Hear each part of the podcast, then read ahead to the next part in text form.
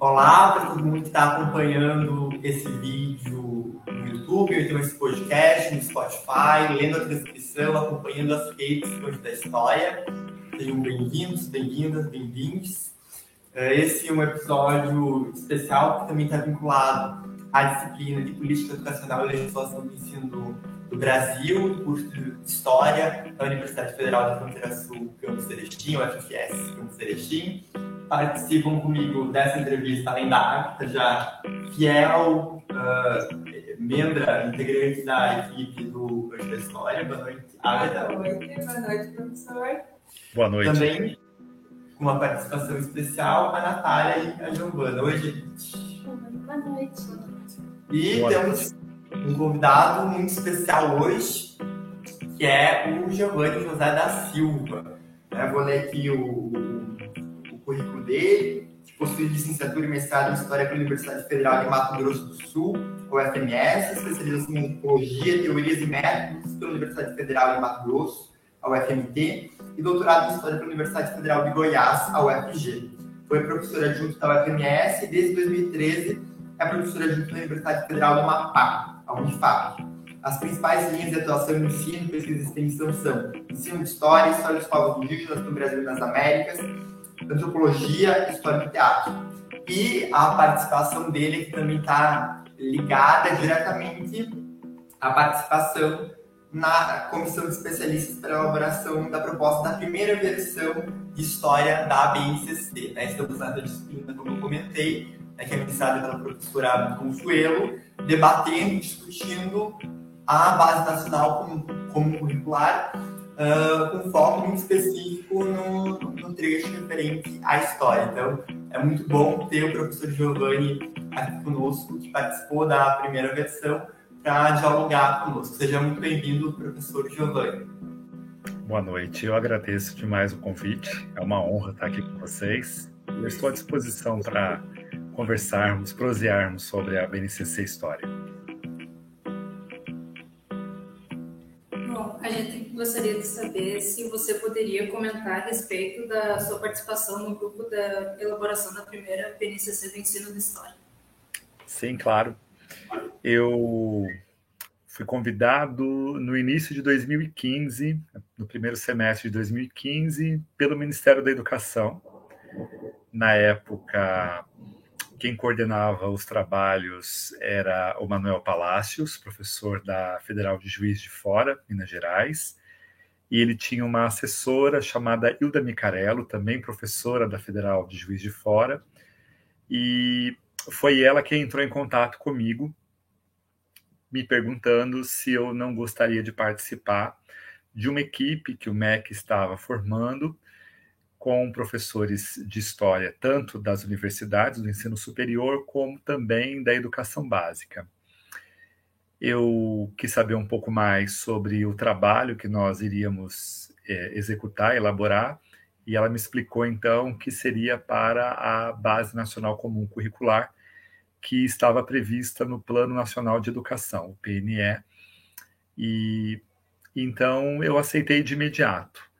É, ela me disse na época que eu estava sendo chamado por conta de uma indicação de um colega da Bahia, o professor Carlos Augusto, que havia declinado do convite, ele não pôde aceitar o convite, e quando perguntaram a ele se ele conhecia algum especialista em história indígena, ele disse: Sim, conheço o professor Giovanni, ele trabalha inclusive com ensino de história, a cadeira dele na universidade, e foi então que eles entraram em contato comigo. É, dessa maneira, eu entrei na equipe que é a equipe original. A equipe original ela tinha 12 professores, depois nós ficamos em 10, e finalmente o MEC chamou mais quatro professores. É, no total éramos 14, sete da educação básica e sete do ensino superior.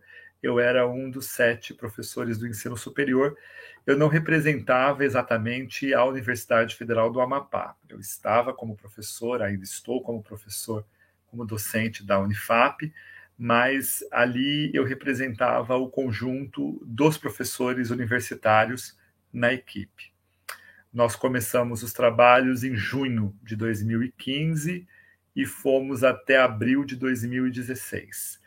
É, não vou corrigi-los, mas eu vou acrescentar uma informação.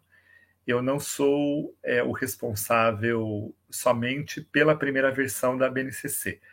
É, eu e a equipe que ficou até o final, é, nós somos os responsáveis também pela segunda versão. Segunda versão que não foi publicada pelo MEC. Eles trocaram essa segunda versão por outra, a gente vai conversar sobre isso depois, mas é bom que vocês saibam que houve uma segunda versão feita por nós, é, a partir das contribuições dos colegas, dos professores e das professoras de história do Brasil todo, que acessaram o portal da base. Então, nós somos os autores e as autoras de duas versões da BNCC História. Essa segunda versão seria que você relata no, no seu artigo com a Marinelma? Isso. História. Essa? Isso. Você é a Agatha, não é isso? Isso, eu sou a Agatha.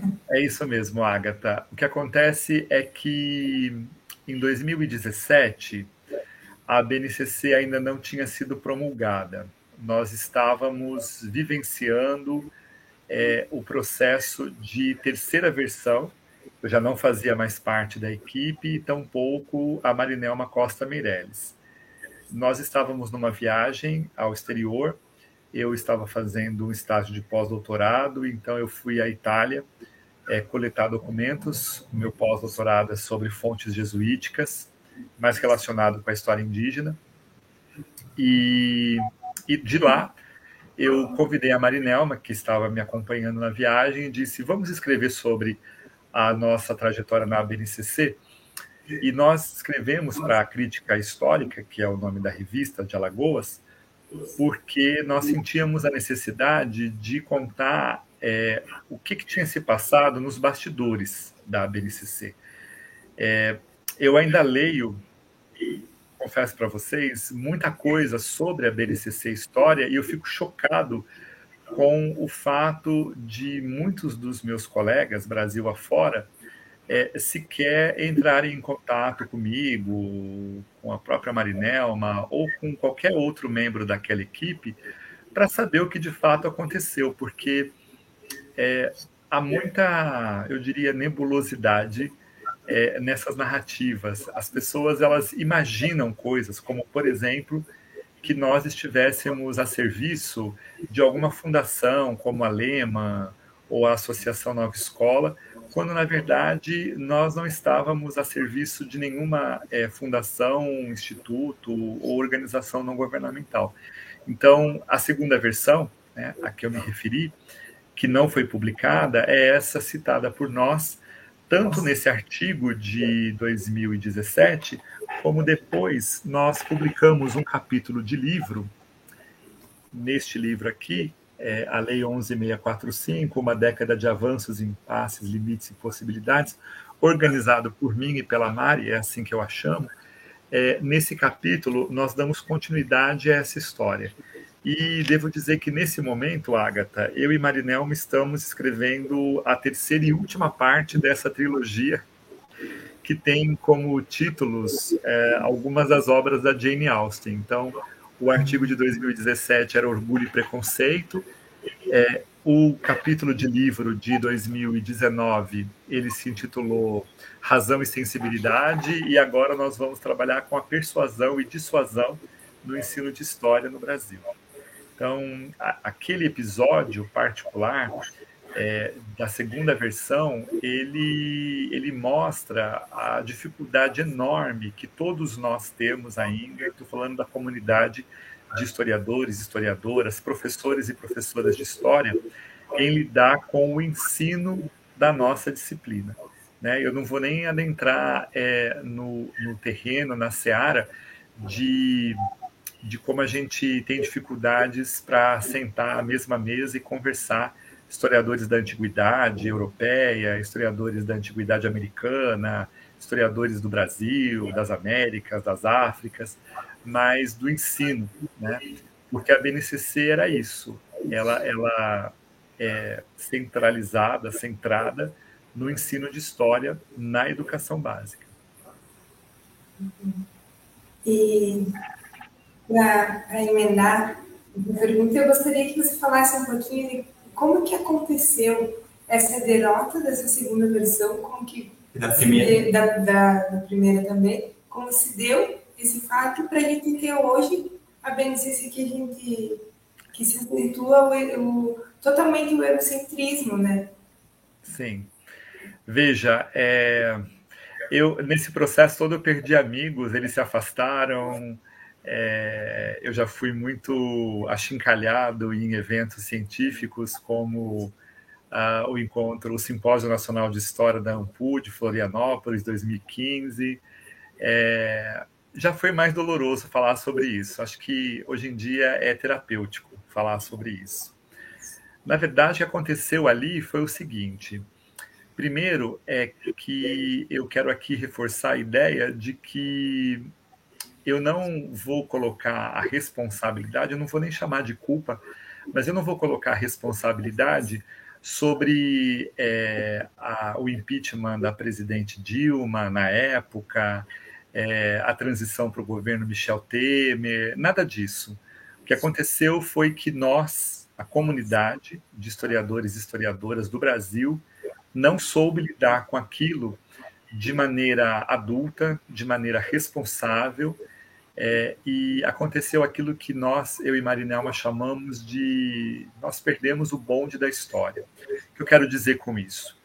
Nós tínhamos um ministro da educação do governo Dilma Rousseff, o professor da USP, Renato Venini Ribeiro, que foi extremamente truculento, para dizer o mínimo, é, quando ele nos obrigou a adiar por uma semana a inclusão da história na BNCC. Né? Para quem acompanhou a história da BNCC, sabe que a primeira versão, que continha todos os componentes curriculares, menos história, ela foi divulgada numa determinada data e a nossa ficou para uma semana depois. O que acontece nessa uma semana depois, né? E é, é, isso que eu falo que eu gostaria muito que colegas que se dedicam hoje a estudar a BNCC, a compreender a BNCC História, que eles conversassem conosco, porque o que houve ali foi o seguinte: primeiro, que quando nós fomos chamados, é, não havia descritores. Descritores são é, aquelas frases que começam por verbos, tá bem? E que discriminam o que se espera para cada série ou para cada ano, né? No caso, série do ensino médio, para cada ano do ensino fundamental, anos finais. Lembrando que ali ainda existia BNCC para o ensino médio, tá bem? Foi outra perda de bonde da história que nós tivemos. Então, naquele primeiro momento, Agatha e os demais, é, ali ainda havia a possibilidade de se interferir nisso. Então, quando nós fomos chamados, nós levamos um susto porque nós chegamos à equipe em junho de 2015 e já não havia mais história e geografia nos anos finais. Já se estava pensando numa grande área de ciências humanas. E nós brigamos bastante, nós da equipe de história, da equipe de geografia, e filosofia e sociologia do ensino médio, nós brigamos muito para que voltasse, junto com os outros componentes, é claro, mas para que voltasse a ser disciplinar. E conseguimos naquele momento. Então vejam, ninguém explicou para nós que era para nós escrevermos uma base nacional comum curricular por meio de descritores, que são essas frases, como eu já falei, que começam por verbos, né? Compreender tal coisa, analisar tal coisa, reconhecer não sei o quê. E nós fizemos o serviço que nós achávamos que era o mais correto e o que o Brasil precisava. Ou seja, história do Brasil nos anos finais do ensino fundamental, do começo até o final. Eu não me arrependo nem um pouco de ter proposto isso. É, nós participamos de um seminário financiado pela Fundação Lehman, sim, mas que não teve, pelo menos para mim e para a equipe de história, nenhum objetivo assim de é, manipular o nosso trabalho, nós queríamos conhecer experiências de outros países. Então, nesse seminário que aconteceu em julho de 2015, a fundação trouxe especialistas do Chile, da Coreia do Sul, da Austrália e tinha algum outro país que eu não vou lembrar agora, porque esses três particularmente me interessaram muito. Eu queria entender como é que se estudava história nesses países, tá bem? Então, vou dar um exemplo da Austrália para vocês entenderem por que, que a gente acabou optando por história do Brasil do sexto ao nono ano, do fundamental. É, na Austrália, não se estuda outra coisa no ensino fundamental deles é que não seja história da Austrália. Eles estudam história da Austrália. No sexto, no sétimo, no oitavo, nos anos correspondentes lá aos nossos aqui, tá bem? Quando eu perguntei para o especialista em currículo da Austrália o que, que ele achava disso, ele disse: é ótimo. E aí eu perguntei, mas vocês não se interessam por conhecer outros lugares? Ele falou: não. Pelo menos nossas crianças não têm interesse nenhum. E aí veio a pergunta sobre o ensino médio. Eles disseram: não, no ensino médio. Aí foi interessante porque ele colocou para nós o currículo da Austrália. Então tinha vários pontos no ensino médio, tá bem? Sobre a história da Austrália. E aí finalmente havia um ponto comum. Acho que lá são quatro anos, eu não vou lembrar agora de cabeça, mas enfim, em cada ano tinha um ponto que era o seguinte: estudo de qualquer outra parte do mundo a ser escolhida pelo professor. E aquilo me chamou a atenção, né?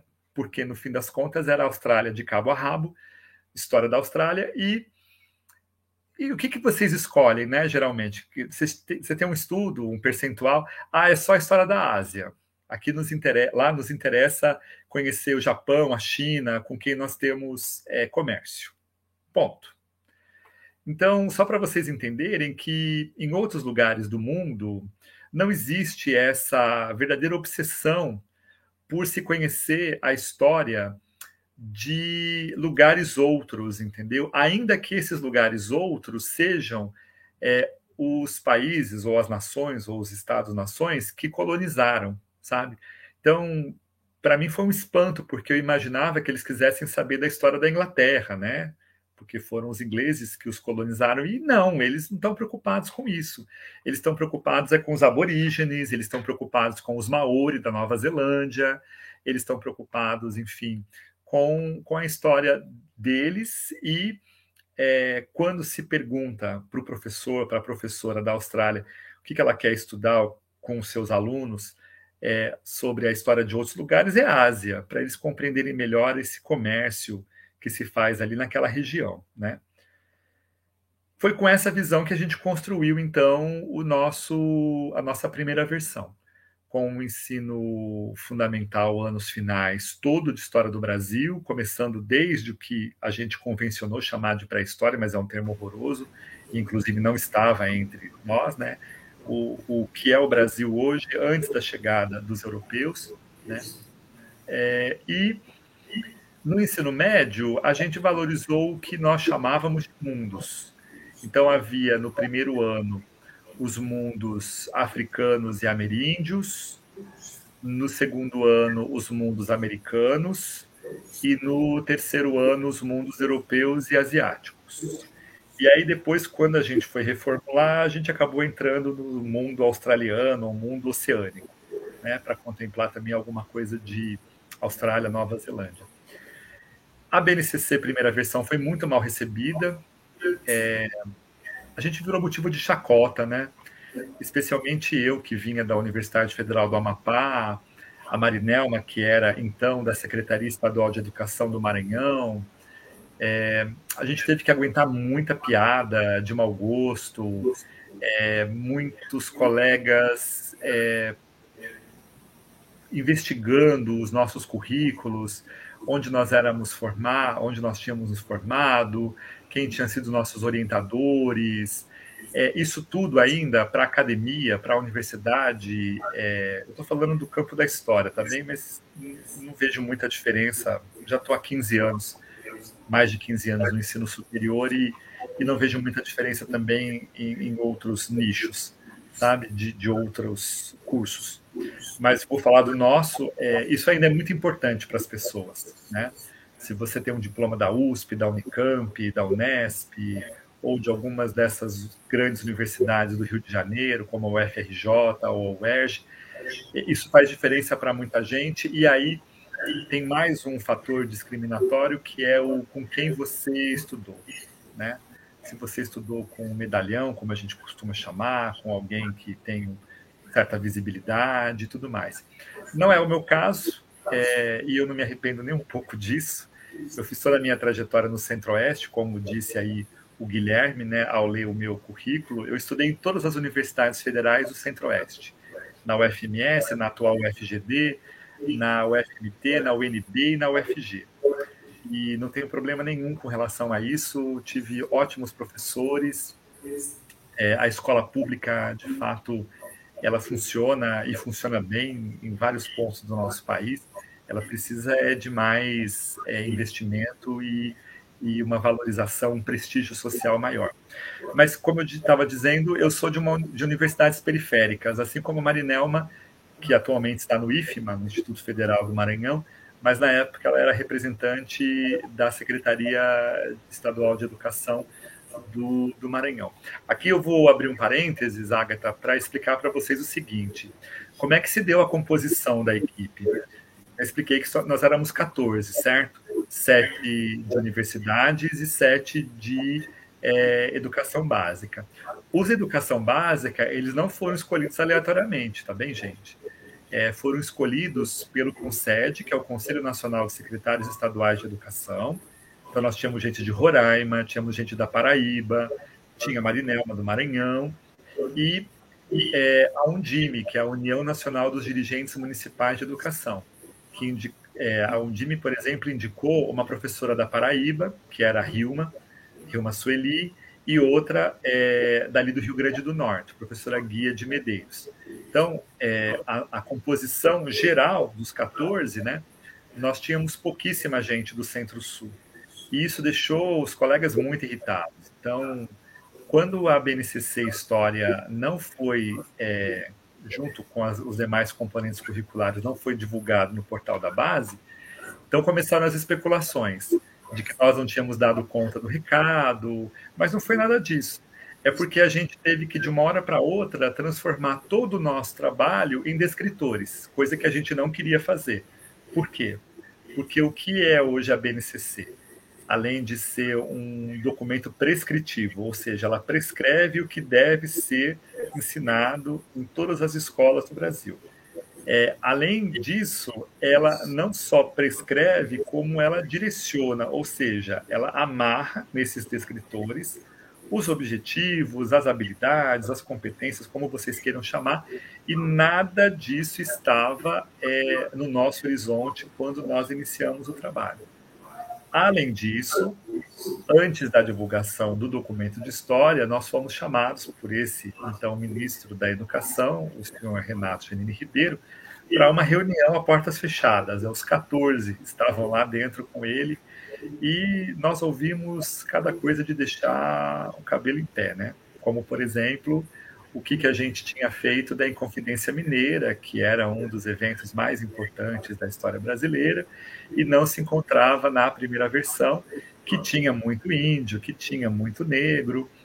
Esse discurso ele repetiu depois numa entrevista ao jornal Estado de São Paulo, e aquilo nos deixou muito aborrecido.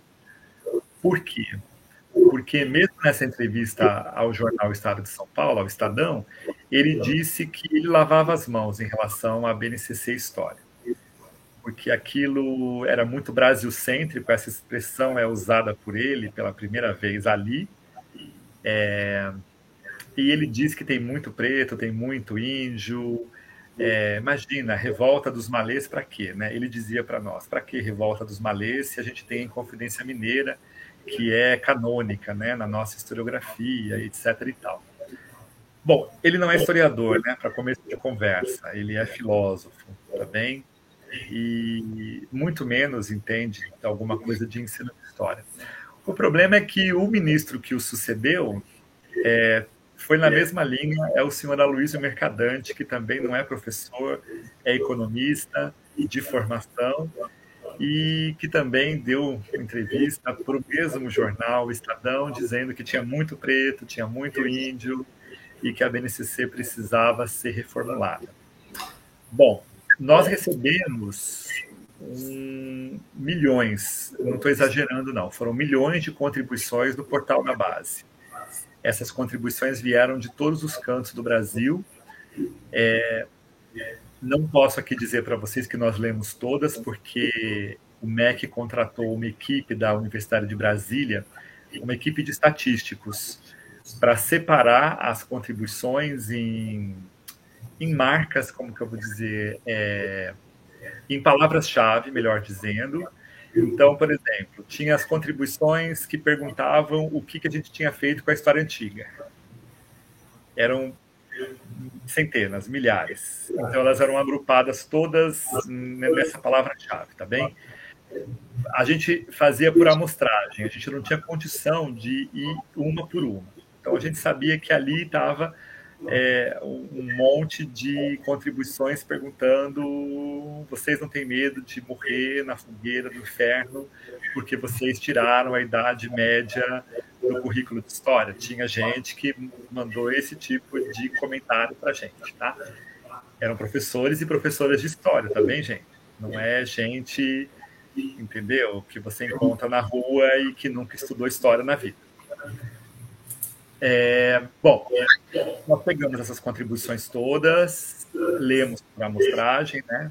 fizemos as amostras, e além disso, o MEC também é, contratou pareceristas, colegas nossos, alguns deles é, até o final mostraram a cara, deram seu nome, disseram: Olha, eu sou fulano de tal e estou aqui deram seus pareceres. Um deles foi Luiz Fernando Serri, da Universidade Estadual de Ponta Grossa, outro foi Renilson Rosa Ribeiro, da Federal de Mato Grosso, outra foi uma professora daí do Rio Grande do Sul, Flávia Caime, da Universidade de Passo Fundo, enfim.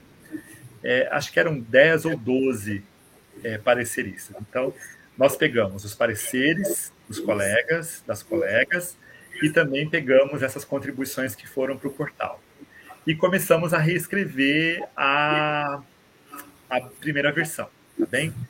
É, isso tudo acontece, só para situar vocês. A BNCC ela é lançada no portal no final de setembro de 2015 e nós ficamos ali com o portal aberto três meses, até dezembro de 2015. Então a gente começa a trabalhar efetivamente em janeiro de 2016 na reformulação da segunda versão é, perdão, da, da, primeira versão, que seria a segunda versão, certo? A reformulação da primeira. O que nós não sabíamos, que o Ministério estava tão insatisfeito com o nosso trabalho, que eles contrataram, lembra no começo da minha fala que eu disse que quem estava capitaneando todo o trabalho eram dois professores da Federal de Juiz de Fora, certo? Essa informação é importante. O Manuel Palácios, professor da Federal de Juiz de Fora, era o diretor de educação básica e ele tinha uma assessora, Hilda Micarello.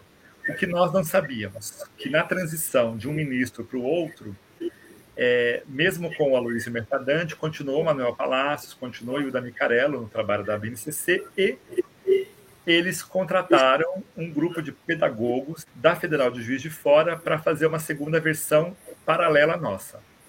Mas não nos contaram isso. Nós não sabíamos, tá bem?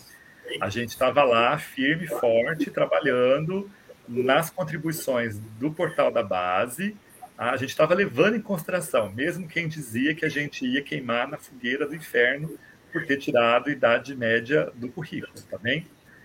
A gente estava lidando com isso, lidamos com um, um, artigo do professor Ronaldo Weifas no Globo, em dezembro, que para nós assim foi devastador, porque é, ele nos xingava, né? Vocês imaginem você ver. É, e ele dizia que a gente, a, gente, a gente tinha vergonha de dizer os nossos nomes, de tão ruim que era o nosso trabalho. Ele nos chamava de assassinos do tempo, né? É, assassinos do tempo histórico, e dizia que a gente tinha vergonha é, de declinar os nossos nomes, de falar os nossos nomes, porque o trabalho que a gente fazia era um trabalho tão vergonhoso, tão absurdo, é, nos chamou de lulopetistas, esquerdopatas e uma série de coisas. É, Para nossa surpresa, a Ampu do Rio de Janeiro encampou isso, sabe? Então, eles ajudaram a disseminar essa ideia de que nós éramos os verdadeiros filhotes de Satanás, entendeu? Tomando conta da BNCC. É, por outro lado, uma professora da Federal de Juiz de Fora, Sônia Miranda, uma especialista em ensino de história, e outra professora que hoje, por acaso, por coincidência, está na Federal de Juiz de Fora, mas é, foi do Rio de Janeiro há muito tempo, a Hebe Matos. Ambas foram as primeiras a dizer, gente, tem problemas nessa primeira versão da BNCC, mas a gente tem que levar em consideração que tem avanços aqui. E quando elas falavam de avanços, não era para bater palma para a gente, dizer que o nosso trabalho era maravilhoso. Era para dizer que mais de um século de ensino de história, era a primeira vez que, em caráter nacional, estava sendo proposto aí um, algo diferente daquele, daquele ensino do século XIX, aquele ensino baseado na divisão quadripartida da história antiga, medieval, moderna e contemporânea, portanto, tinha uma pré-história antes disso, etc, etc. E mesmo uma divisão é, tripartida da história do Brasil, né, que é colônia, império e república, que não foge é, justamente desse modelo francês. E por que francês? Porque vocês devem saber, é, e se não sabem, vão saber agora, no 19 nós importávamos manuais da França para selecionar a história no Colégio Pedro II, por exemplo. Então, é, é por isso que a gente tem esse ensino com cara tão de século XIX. O que, que nós descobrimos ali, naquele momento histórico, 2015 para 2016? E eu não vou dizer para vocês de novo, esqueçam essa coisa de impeachment da Dilma. Isso agora é o que os colegas, entendeu, que, que têm vergonha do que eles falarem, do que eles fizeram com a gente, com a BNCC, eles dizem que toda a culpa foi por causa do impeachment da Dilma, da transição para o Temer. A gente não está falando de nada disso. Isso aconteceu em agosto de 2000. O impeachment da Dilma também aconteceu em agosto de 2016. A gente está falando de coisas que aconteceram em setembro, outubro, dezembro de 2015, janeiro, fevereiro, até abril de 2016. A Dilma ainda estava no poder, tá bem? Ah, eu esqueci de dizer que nessa reunião fatídica com o ministro, ele disse uma frase que se tornou célebre entre nós da equipe. E eu tenho mais 13 pessoas, que eu era o 14 ali, para provar o que ele disse. Ele diz o seguinte: vocês vão retirar qualquer menção à diversidade dessa BNCC história. Nós estamos com a faca no pescoço bancada evangélica não quer nenhuma menção à diversidade de gênero, diversidade étnica, diversidade cultural. Vocês podem arrancar esse negócio de diversidade do da BNCC História, porque isso aqui está um horror. E nós mantivemos. Tá bem? Apesar dessa fala que eu considero desastrosa é, para um ministro da Educação, professor da USP, é, e que hoje, inclusive, faz críticas a essa BNCC que aí está. Pois bem, em abril de 2016 acontece uma coisa estranha. É, praticamente metade da equipe pede desligamento do grupo, inclusive nossa líder, professora Cláudia. Esqueci o sobrenome dela, gente. É, Hit, Cláudia da escola de aplicação, do colégio de aplicação da UFMG. Hein? É, ela era nossa líder e, e ela pede desligamento e com ela saem mais alguns membros. A gente não entendeu aquilo, ficamos sem entender, mas tudo bem, vamos tocar. Isso foi no começo de abril, final de março, começo de abril de 2016. No final de, de, de, abril de 2016, nós temos a segunda versão, que jamais foi publicada pelo MEC. Nós entregamos a segunda versão e recebemos a seguinte resposta: é, a partir daqui, vocês estão dispensados é, e nós vamos colocar no ar uma outra versão. Aí a pergunta era: que versão? Não, nós contratamos uma equipe da Federal de Juiz de Fora, de historiadores, de professores de história, não, de pedagogos. e eles é, foram liderados por uma professora da isso MEC nos contando, tá bem? No, no dia da entrega da segunda versão.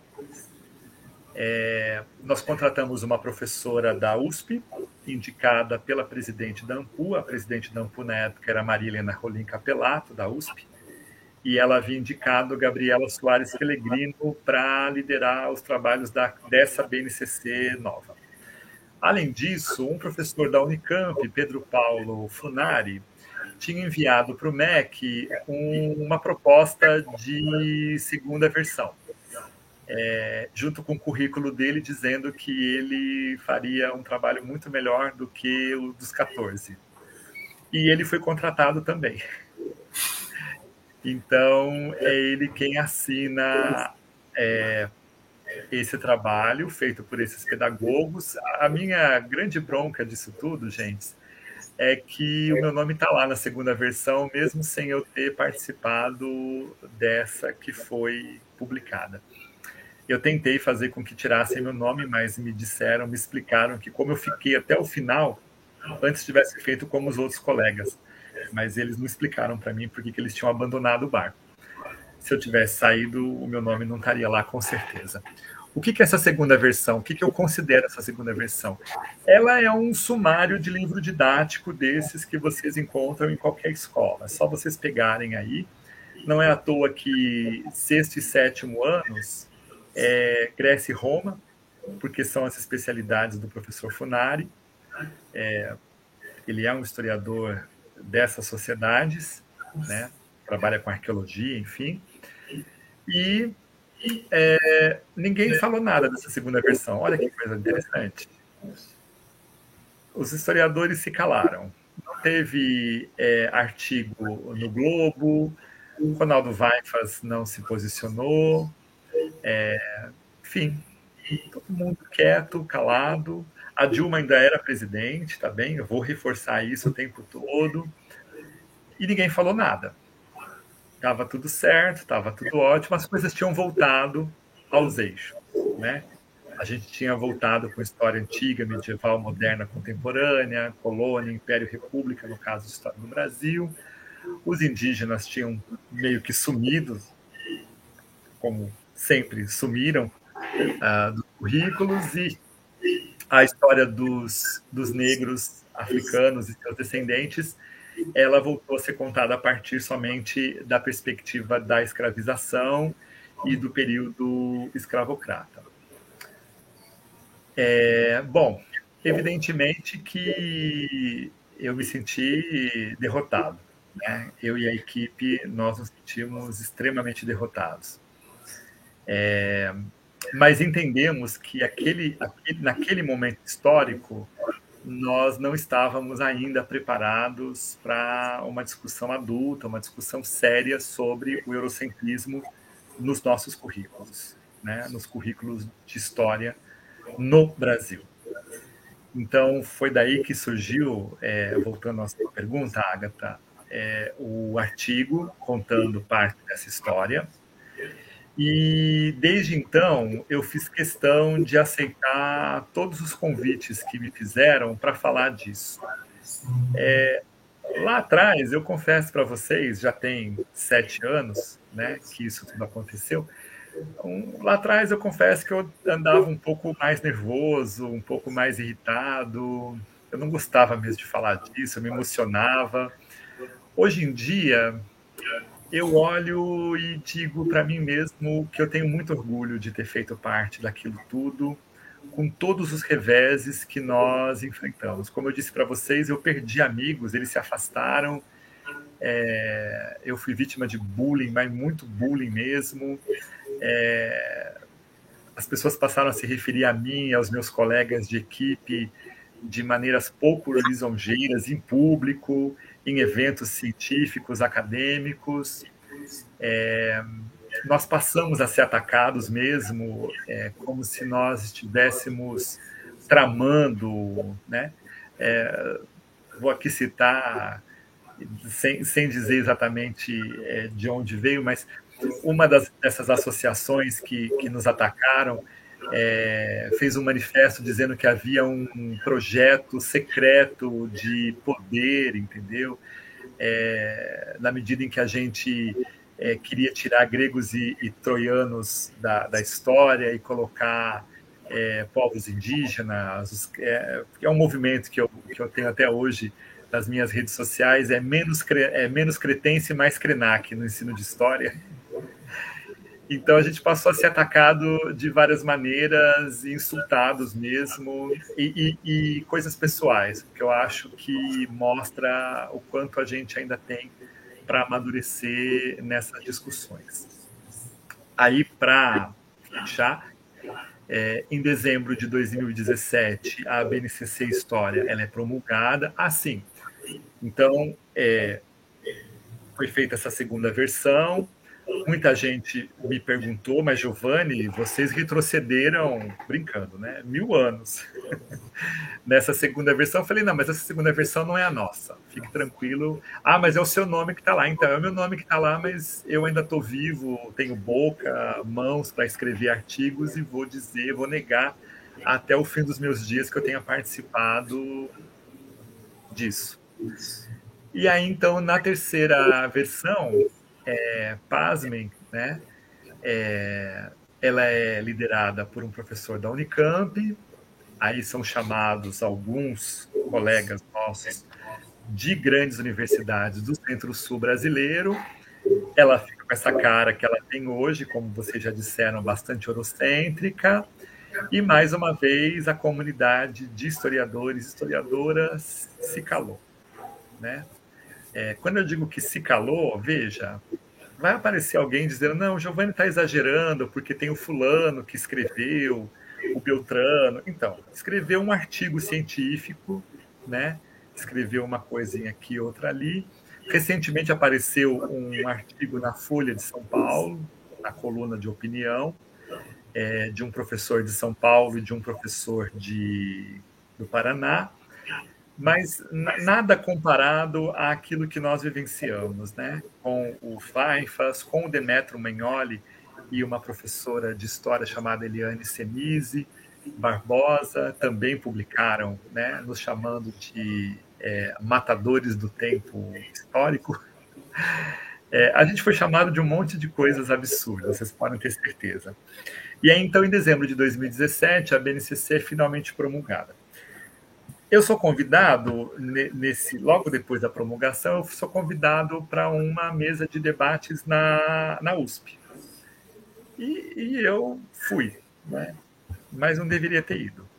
Porque o que eu ouvi lá foi o seguinte, que eu ficasse tranquilo, foi bastante irônico, inclusive, mas que eu ficasse tranquilo porque, afinal de contas, os indígenas e os africanos e os descendentes estavam muito bem representados em uma nota de rodapé do texto da BNCC atual, é, o que mostra que a BNCC estava atendendo às leis 10639 2003 e 11645 2008. Eu saí de lá muito indignado mesmo. É, e digo uma coisa para vocês aqui, está gravando, eu sei que está gravando, está tudo certo para mim. Eu já tive muita vergonha é, da nossa comunidade de professores e professoras de história e de historiadores e historiadoras. Tive muita vergonha de pertencer aos quadros da Associação Nacional de História, a ANPU, é, porque nós levamos é, chumbo na asa, desculpem essa expressão, mas nós levamos chumbo na asa de todas as direções, especialmente dos nossos colegas. É, houve aí uma coisa que eu vou chamar bem medieval mesmo, que foi a constituição das guildas, as corporações, cada uma defendendo o seu quinhão, sabe? Então a história antiga se armou, a história medieval se armou, a história de não sei do que também se armou. E no fim das contas, quem perdeu foi o ensino. Quem perdeu foi a escola de educação básica, que tem uma coisa aí que sempre me chamou a atenção e que ninguém nunca assim é, se colocou. Por exemplo, quando o professor Weifas vai ao Globo e diz aquilo tudo de nós, é, uma coisa que ninguém quis falar na época, além de nós mesmos, é que ele também estava defendendo os interesses da obra didática que ele assina, junto com outros historiadores de renome. Particularmente, eu considero aquela obra, aquela coleção, muito ruim, é, do ponto de vista de quem estuda história indígena, de quem estuda, enfim. É, mas vejam, é, ele tinha outros interesses, obviamente, além dos que ele manifestou naquele artigo horroroso. E assim foi com, com muita, muita gente. Eu lembro que nas audiências públicas que aconteceram ao longo da transição da primeira para a segunda versão, nós tivemos ali as editoras, especialmente a editora moderna, é, em peso participando das audiências e mandando seus autores. Havia uma autora de livros didáticos, essa daí, por exemplo, acabava com a gente em todas as oportunidades. É, e claro, os livros dela são extremamente quadrados mesmo, no sentido de é, é, todo desenhado para essa linha de pensamento eurocêntrica.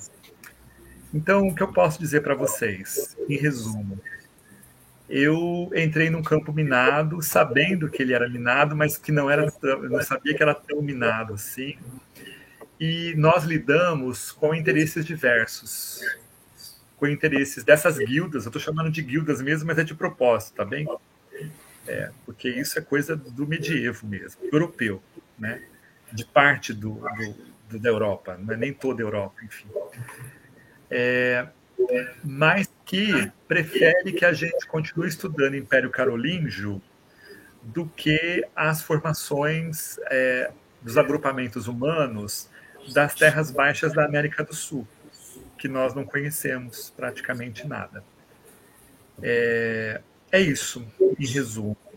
É, as editoras elas continuam mandando no currículo de história é, com suas obras eurocêntricas, é, positivadas no, no, no, sentido mesmo lá do século XIX também, daquela ideia do positivismo kantiano, é, pouco abertas a mudanças como as que nós desejávamos, e os professores de história tão pouco, os professores de história da educação básica, tão pouco estavam e estão nesse momento ainda preparados para essas mudanças. Vergonha de nada, só vergonha alheia mesmo, como eu já disse, desses colegas e dessas colegas. A história é, não os é, não, não os dará absolvição. Eu tenho certeza disso, é, porque foi tudo muito feio mesmo. Da minha parte, é, o que, que eu posso dizer? Primeiro, não foi uma indicação política a minha presença ali. Eu trabalho com história indígena e ensino de história há mais de 20 anos. Foi nessa condição de especialista em ensino de história e história indígena que eu fui chamado. É, eu não tinha a pretensão de substituir conteúdos, uns conteúdos por outros. Eu queria que nós repensássemos a forma como nós educamos as nossas crianças, os nossos jovens, nossos adolescentes, no componente curricular História. E fico aqui me perguntando se hoje o que a gente está vivendo é essa, essa, esse recrudescimento da violência, é, da, das formas autoritárias de poder, seja em que nível for, os micros e os macros, né, poderes, se isso tudo não tem a ver com o fato de, por exemplo, a gente ficar estudando lista de imperador romano, entendeu? É, e não compreender, por exemplo, os usos que o fascismo italiano do Benito Mussolini fez do império, do antigo Império Romano. Quer dizer, é, os italianos, por exemplo, eles têm muito mais interesse em entender como o fascismo do Mussolini se apropriou de signos, de emblemas, de sinais daquele antigo Império Romano para se fazer, para se constituir, entendem? na primeira metade do século XX na Itália. E nós aqui ficamos preocupados, entendeu, em fazer lista de imperador romano, em fazer é, questionários sobre aqueduto, é, esse tipo de coisa, né? É, o labirinto de Creta, a gente sabe mais disso do que da mitologia dos nossos indígenas, a qual, inclusive, muitos de nós dá o nome de lenda. Ah, isso é uma lenda do Guaraná, da mandioca. E quando a gente vai falar de mitologia, ah, é a mitologia greco-romana, né? Como se aquilo fosse mais importante ou mais interessante do que exatamente a mitologia, as narrativas mitológicas indígenas. Então, vejam em que em que em que cumbuca eu fui enfiar a minha mão junto com esses meus colegas. É, eu tenho um carinho enorme por eles todos, especialmente aqueles que ficaram até o final, porque nós fomos é, não heróis, mas nós fomos é, guardiões da, da resistência mesmo naquele momento. E infelizmente as coisas descambaram para isso que vocês estão vendo aí.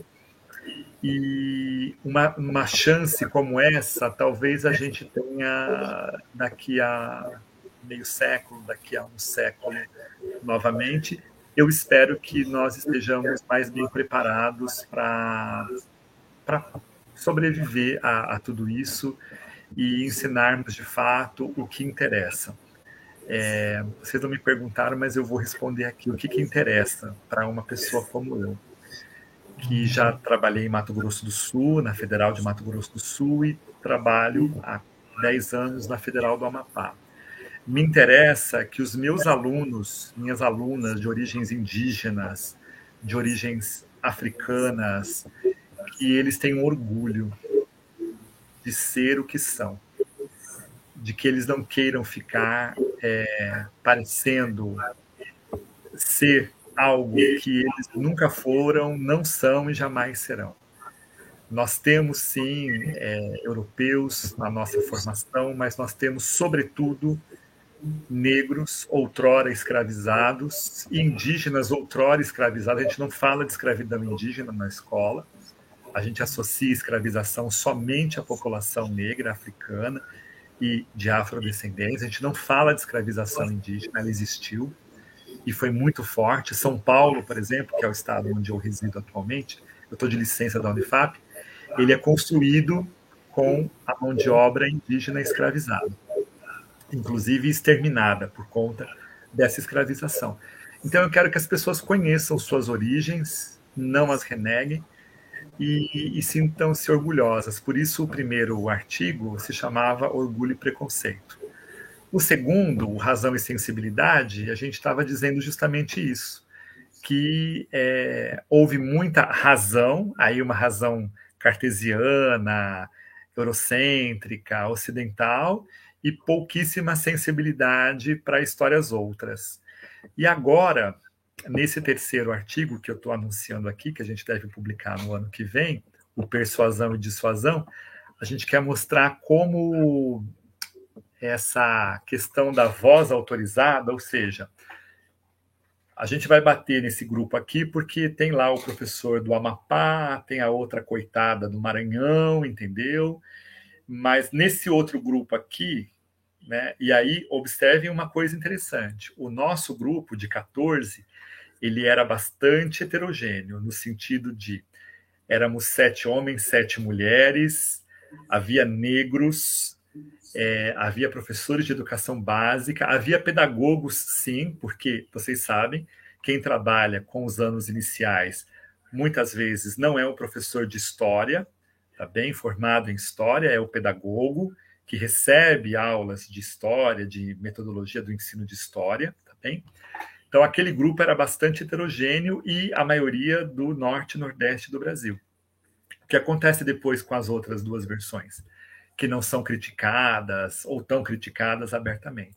São professores, em geral, brancos, de grandes universidades, e que se dispõem a deixar as coisas, como eu já disse aqui, do jeito que estavam, ou quase como que estavam, é, dizendo, por exemplo, que numa nota de rodapé a gente resolve a questão das leis 10.639 e 11.645.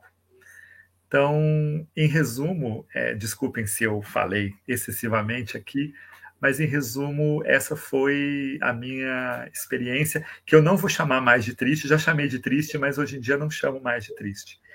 Eu, eu diria que ela foi uma experiência dos meus anos incríveis é, na equipe da BNCC.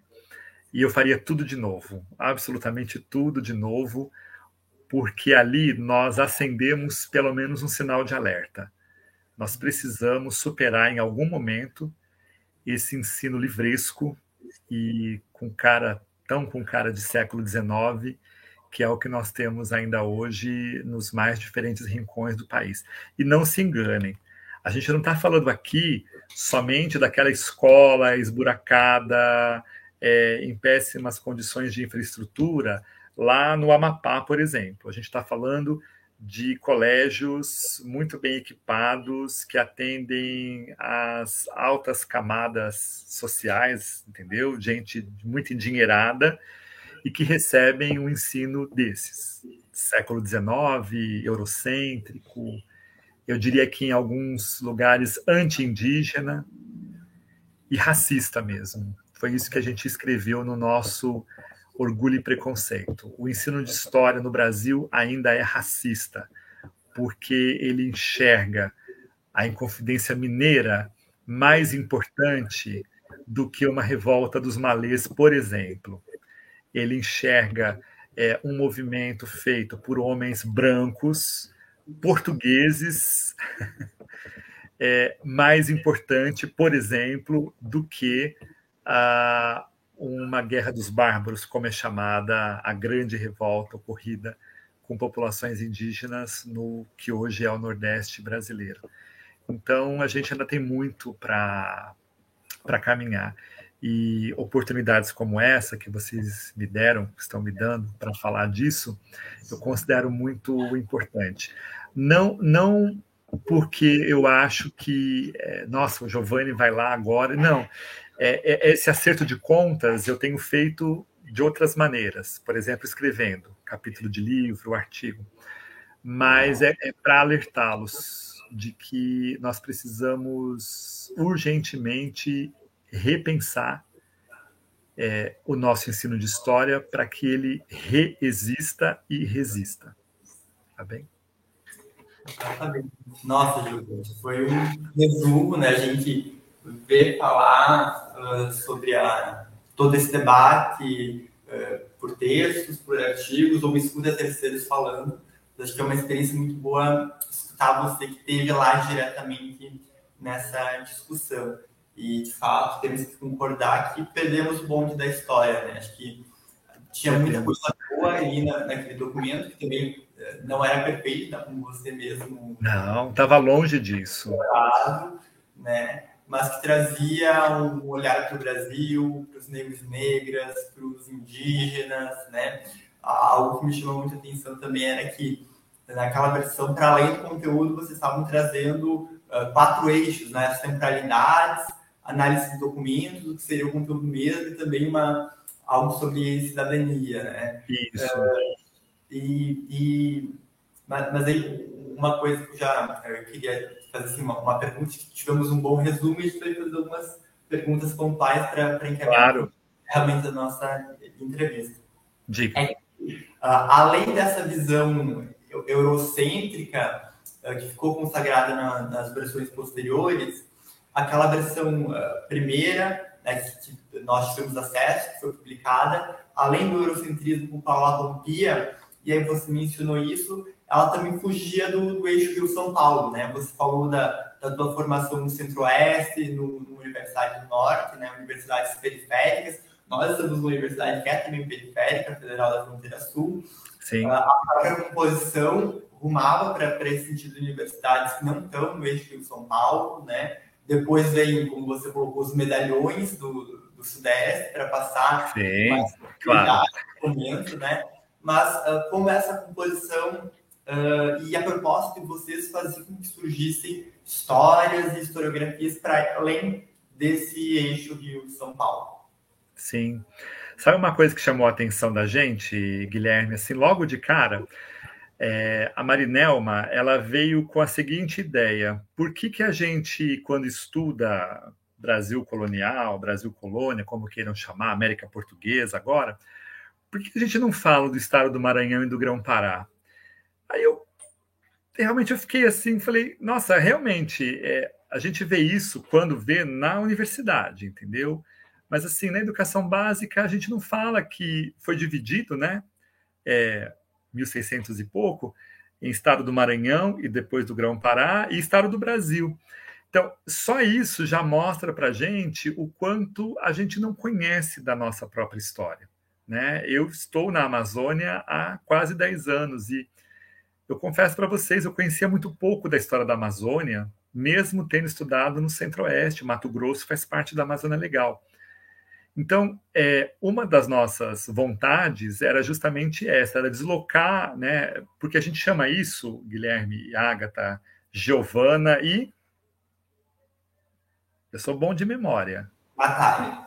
Natália, muito bem.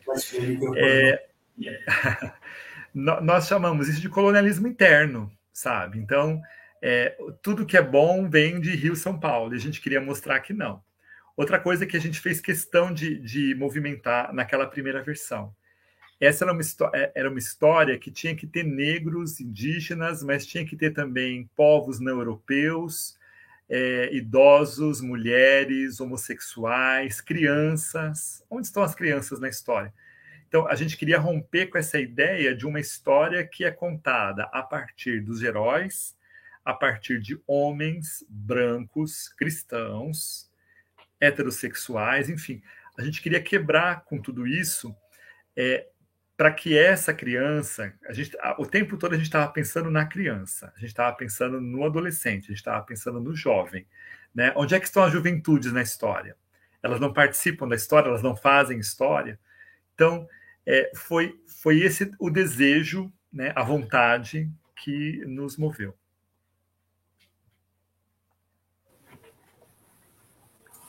Então, considerando tudo que já foi dito, uh, qual a sua avaliação da versão final da BNCC que foi imposta nas escolas é imposta nas escolas agora? Ela é a cara do que os professores e as professoras de história no todo desejam. Ela, ela, ela, ela expressa aquilo que se deseja ainda hoje para a educação básica no Brasil ainda que a gente tenha falado para as pessoas, explicado para as pessoas, para os professores, tá bem? De educação básica, que em países como a Austrália, é, eu tive na Itália, né? Falei para vocês que eu fui lá atrás dos documentos e o, o artigo de 2017 foi escrito lá. É, e eles ficaram impressionados. Eu fui, eu fui à Galícia, na Espanha, e quando eu mostrei o nosso livro didático, a professora Teresa de uma escola rural da Galícia. Ela disse: Nossa, impressionante como os livros de vocês são, são parecidos com os nossos, mas com uma diferença. Essa aqui é a nossa história. Ela falou: quando eu falo de Império Romano, eu estou falando de, da ocupação romana aqui na Península Ibérica, por exemplo. Então eu consigo entender por que, que eu tenho que estudar aqueduto, porque tem aqueduto, inclusive, em algumas cidades espanholas, tá bem? É, mas o que acontece é os professores e as professoras daquele momento, desse momento atual, eles não querem isso. Eles estão tão é, envolvidos, se eu vou chamar assim. Vejam, vocês, eu, todos os que fizemos história, estudamos muita história da Europa, mas não tinha esse nome. Já notaram que isso é interessante? Você tem história das Américas, ou história da América, você tem história do Brasil, você tem história da África, mas você não tem história da Europa com esse nome nos currículos. Mas ele está lá. Né? Ela está lá, onipresente. Aonde que ela está onipresente? História antiga, medieval, moderna, contemporânea. Se você for pegar é, historiografia, O que, que a gente estuda em historiografia? Historiadores europeus, ingleses, sobretudo, franceses, então, nem se fala. A gente pouco estuda, inclusive, os ibéricos. A gente, é pouco, a gente tem é, pouco contato com historiadores portugueses e espanhóis. Se eu for perguntar para vocês se vocês estudam aí na Universidade Fronteira Sul, é, Erechim, não é isso? O campus de vocês é em Erechim? Ótimo. Se eu for perguntar para vocês que autores e autoras latino-americanos vocês estudam, muito provavelmente vocês vão dizer para mim que são poucos, né? Pode ser que aí seja uma exceção, mas eu conheço bastante as universidades brasileiras. A gente não estuda mexicanos, a gente não estuda é, colombianos, não estuda argentinos.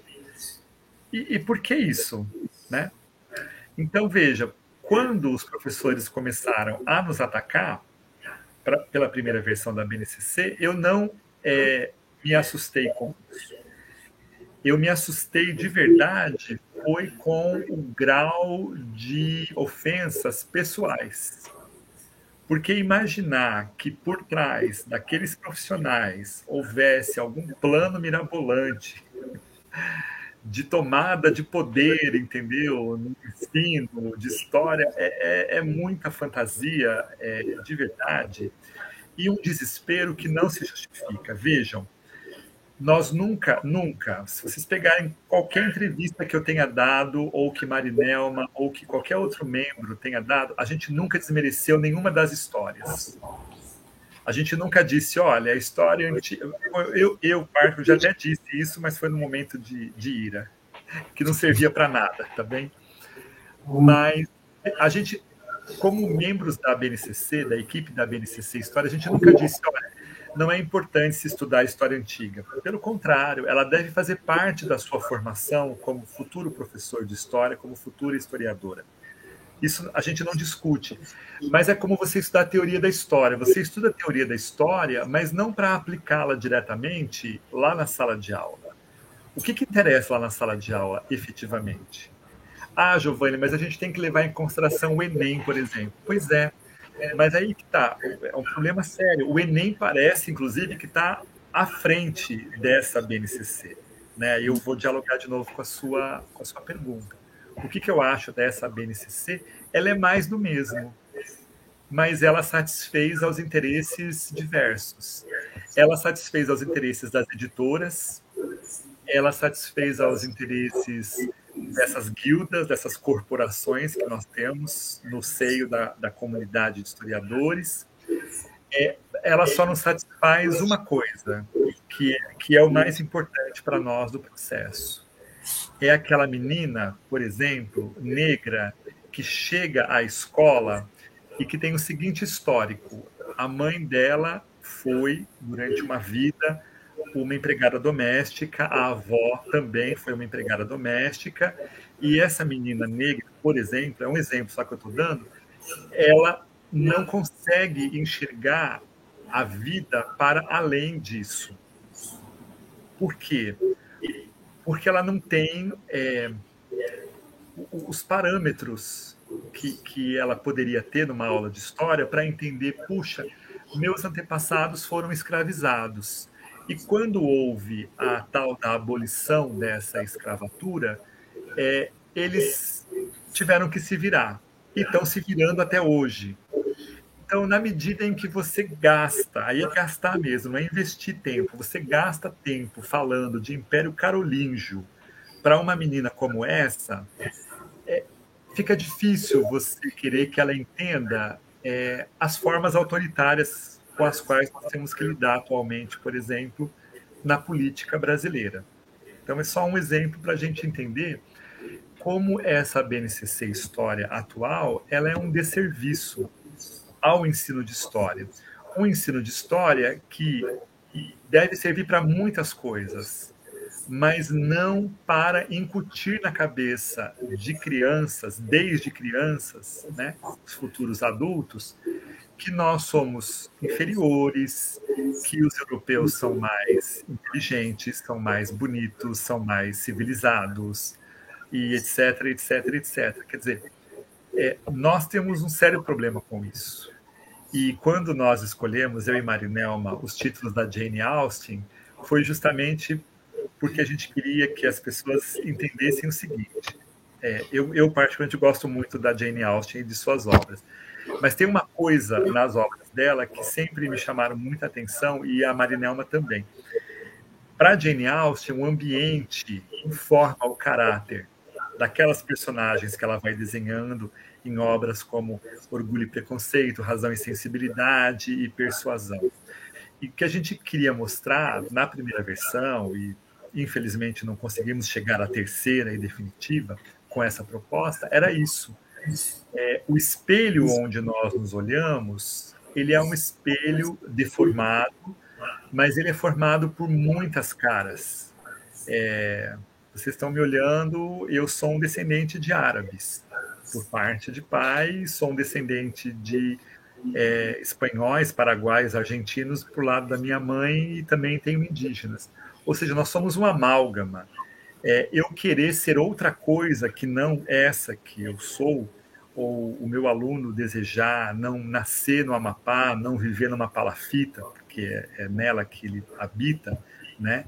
É, aqueles assoalhos construídos em cima do rio Amazonas, por exemplo, e não entender por que, que ele mora ali e há outros que moram em locais chamados de nobres, de áreas nobres na mesma cidade. Então, veja, é para isso que deveria servir o ensino de história, e não para a gente ficar colecionando fatos, né, o famoso conteúdo. Mas isso é o Giovanni que acha, mais 13 pessoas também achavam a mesma coisa e tentaram, de alguma maneira, romper com isso não fomos felizes, é, eu acho que é, nos sentimos de fato derrotados com essa terceira versão que aí está, mas hoje em dia eu vejo que a gente conseguiu plantar pelo menos algumas sementes, porque já há movimentos, como da própria Associação Brasileira de Ensino de História, é, por outra BNCC, né? por uma outra BNCC. Porque, no fim das contas, eh, se me permitem chamá-las assim, meninas e menino, o que acontece lá no vamos ver da sala de aula depende muito de como esse professor, essa professora, vai de fato trabalhar com isso.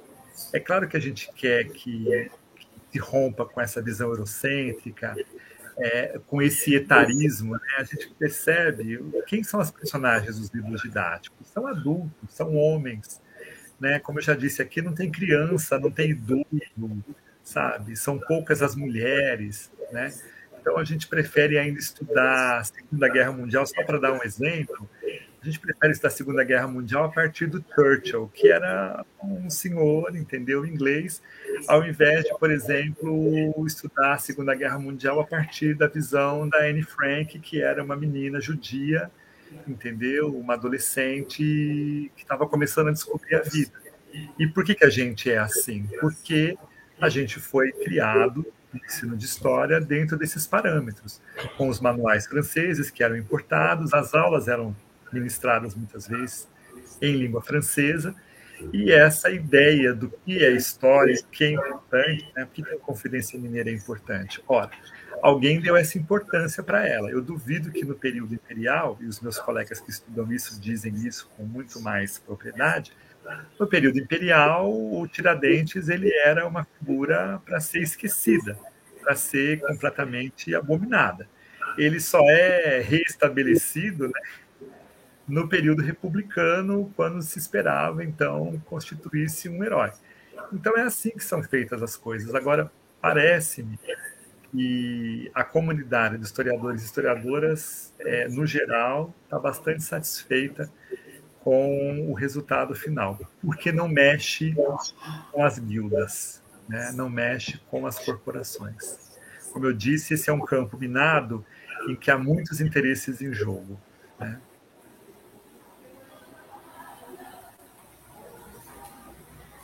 Ah, aberto o microfone. Ah, então, para finalizar, Sim. eu queria que você falasse um pouquinho de qual é a sua expectativa no ensino de história daqui para diante e o que você pretende, como que você tem uh, em vista como pesquisa, na, na sua vida mesmo? Tá bem. Bom, primeiro que eu tirei licença da Universidade Federal do Amapá. Eu estou há um ano afastado e devo ficar por mais dois anos. É, não foi uma decisão fácil, mas eu achei que era o momento. É, quem estiver acompanhando aqui a, a, a, nossa entrevista vai me reconhecer do programa Quem Quer Ser um Milionário. Eu estive lá em 2020. Eu sou campeão da quinta temporada quando o programa ainda passava no domingo, perdão, no sábado, é, no Caldeirão do Hulk. É, eu fui lá por outros motivos, mas eu já chego na resposta que, que você é, me provocou com a sua pergunta. Veja, eu quero falar para um montão de gente. Eu quero falar para milhões. Eu não me contento em escrever um artigo que vai ser lido por meia dúzia de colegas que ainda vão criticá-lo é, ter ido para a televisão. Eu faço televisão, eu fui consultor da telenovela Alma Gêmea, por exemplo, da Rede Globo. Quero continuar fazendo televisão, acho importante dialogar com quem assiste televisão, de todas as faixas etárias, de todas as formações, classes sociais, etc. Então, estou te respondendo. Eu quero me comunicar, quero me comunicar com o maior número possível de gentes desse nosso país e, e do mundo. Como eu faço isso? Eu faço isso, por exemplo, hoje, é, desenvolvendo projetos como o que eu estou aqui em Cachoeira Paulista, que é de onde eu estou falando com vocês. Eu estou, nesse momento, enfronhado numa pesquisa sobre os indígenas puris que viveram aqui ainda vivem aqui na Serra da Mantiqueira. Muita gente aqui no Vale do Paraíba diz que eles já foram extintos, que eles não existem mais, pelo contrário. Eles estão aqui, vivendo aqui, e lutando por, pelo seu direito de existir, de ter terras e tudo mais. Então, hoje, é, como é que eu gosto de fazer as coisas?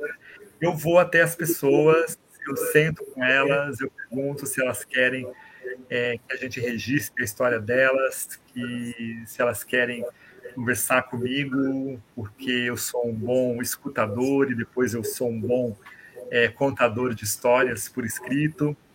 É, eu tenho vontade de colocar, de reunir primeiro uma documentação, vocês estão vendo aqui um pouco dela aqui já reunida, e colocá-la à disposição desses grupos, desses grupos que foram subalternizados, que foram colonizados, que foram quase exterminados.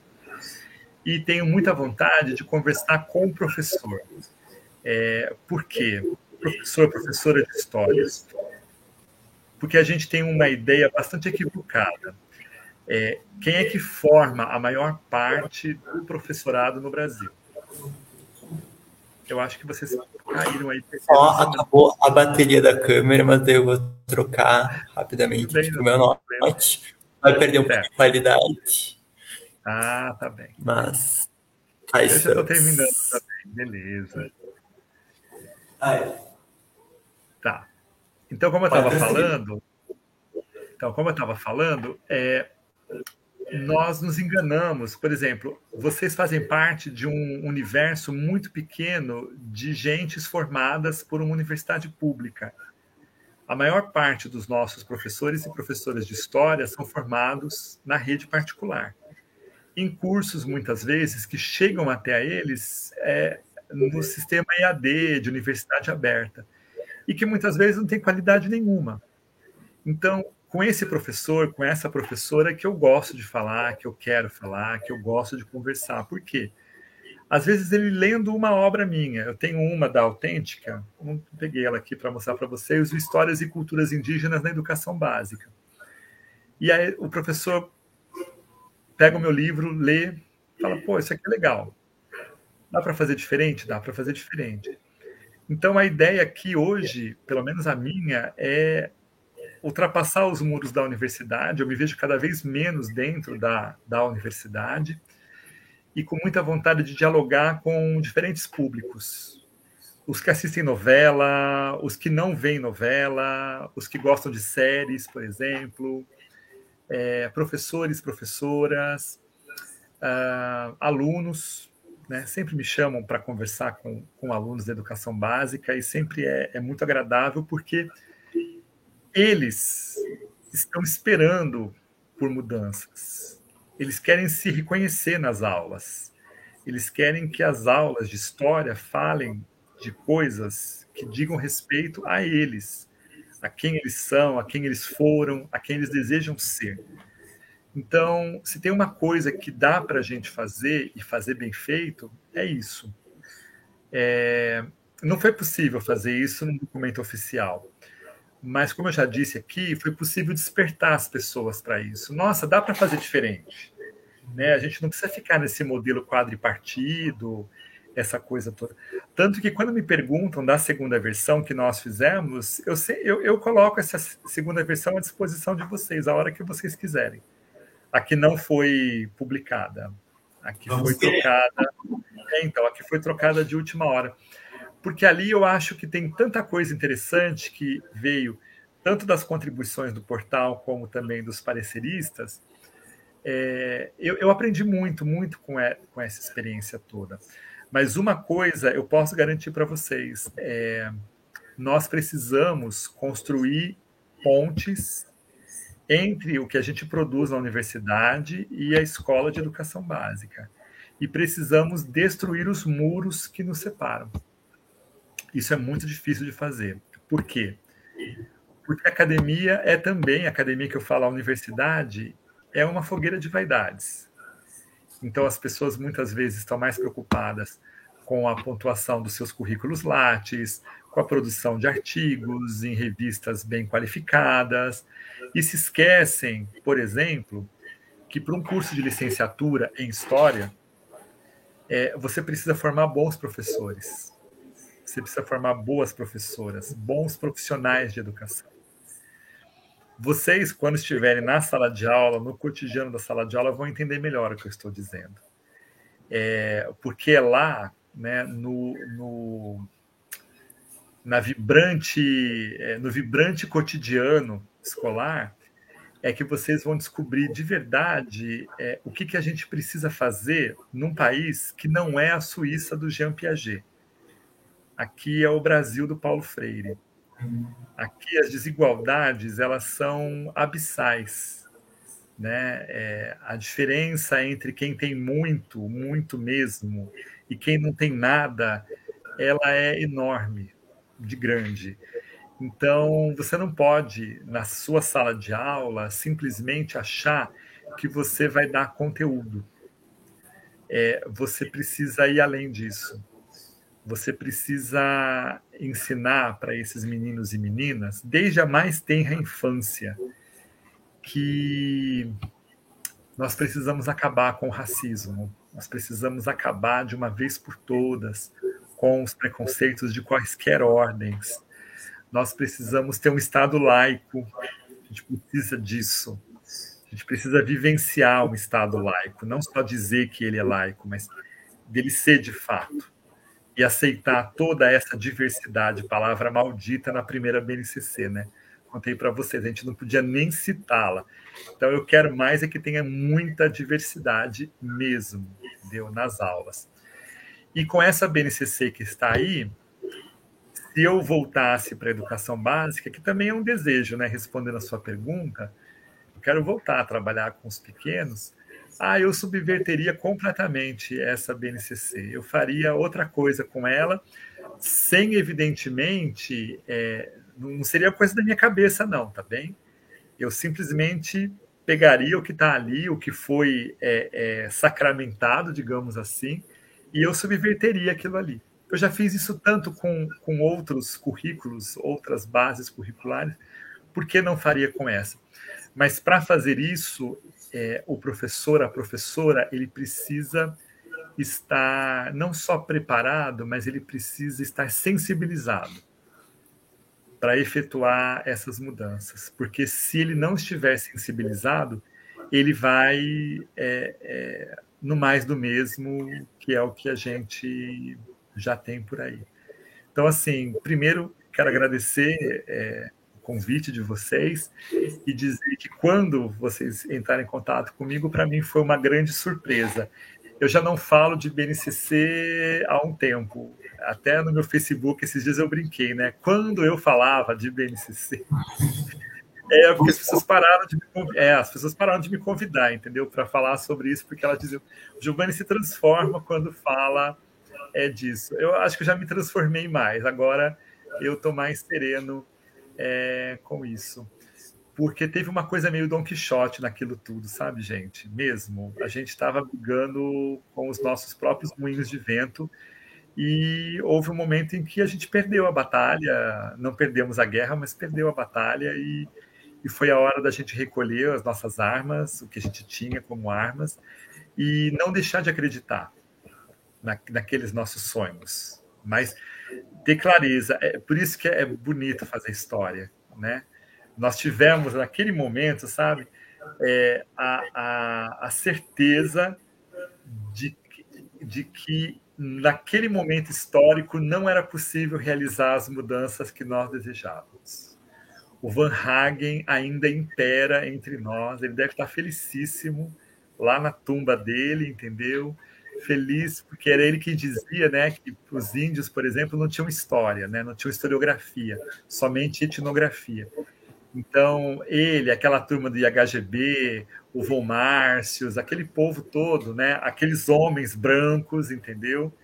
Eles devem estar muito satisfeitos porque eles conseguiram penetrar nas mentes, nos corações de muitos dos nossos colegas que hoje ocupam postos nas universidades, entendeu? E mandam e desmandam nessas coisas todas. O mais importante aqui, a mensagem final que eu transmito, é essa, a, a, essa ideia. O professor, ele vai fazer o melhor que ele puder com essa BNCC. O professor, ele faz o melhor que ele pode com aquele livro didático horroroso, inclusive esse do Faifas, entendeu? Que eu já citei aqui, ele faz coisas maravilhosas, mesmo com um livro de história tão ruim como esse, entendeu? É, o professor ele pode e deve acreditar no potencial dos seus alunos.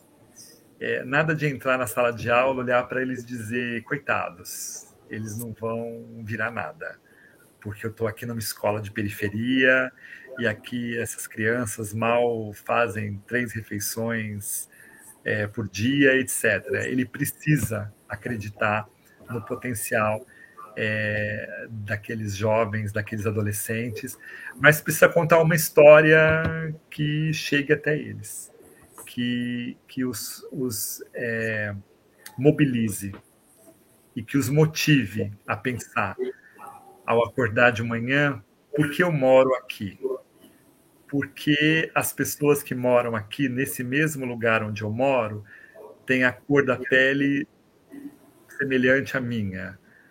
Porque a maioria das pessoas que moram aqui à minha volta são trabalhadores domésticos, trabalhadores rurais, e ganham um salário pequeno, pouco, e vivem dificuldades.